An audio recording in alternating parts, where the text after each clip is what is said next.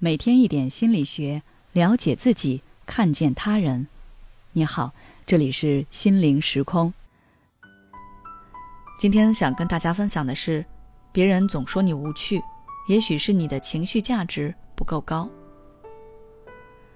前两天有宁友发来私信，他说最近女友经常加班，回到家没聊两句就开始抱怨他在公司里有多么的不顺心。他就回了几句：“大家上班都累，不要太娇气，要坚强一点。”对方突然就不高兴了，后来还为此吵了一架。其实之前也有过类似的情况，对方经常说他不会理解人。他不明白自己说的都是事实，对方为什么会生气，搞得他现在也很苦恼。看完宁友的私信，我想说的是，这种看似是直男的行为。本质上是他情绪价值太低的问题。那什么是情绪价值呢？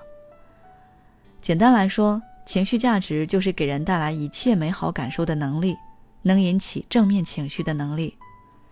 具体的内容包括关心、鼓励、支持、理解、信任、体贴、关注、崇拜等等。从这个定义中也能看出来，情绪价值对我们的人际交往、恋爱交友。都有很大的意义。较高的情绪价值会让对方觉得跟你在一起会很轻松愉悦，而较低的情绪价值就会让身边的人觉得无趣、压抑、烦躁。但每个人的情绪价值有高有低，那么该如何提高我们的情绪价值呢？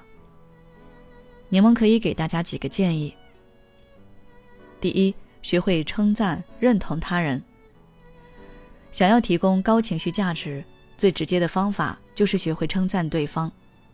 你要懂得顺着对方的想法去进行交流。以年友为例，当他的女朋友说完那些牢骚抱怨后，他可以这样说：“宝贝，我很理解你现在的状态，我也很心疼你。”而对方听到这些话后，他会觉得你是理解他的辛苦的。这种有人在背后支撑的感觉，会让他的情绪慢慢平复下来。所以在交流中，我们要学会认同对方的感受或者观点，至少在那个当下，不要去反驳他。第二，减少负面情绪的表达。不管是什么关系，沟通总是必不可少的。而想要提高你的情绪价值，最关键的就是要减少你负面情绪的宣泄。因为过度的负面情绪只会让对方厌烦你、逃避你。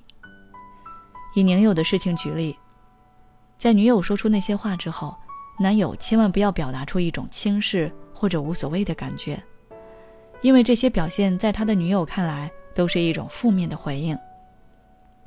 如果他可以表达自己的关心和爱意，再通过一些肢体语言，如亲吻、拥抱。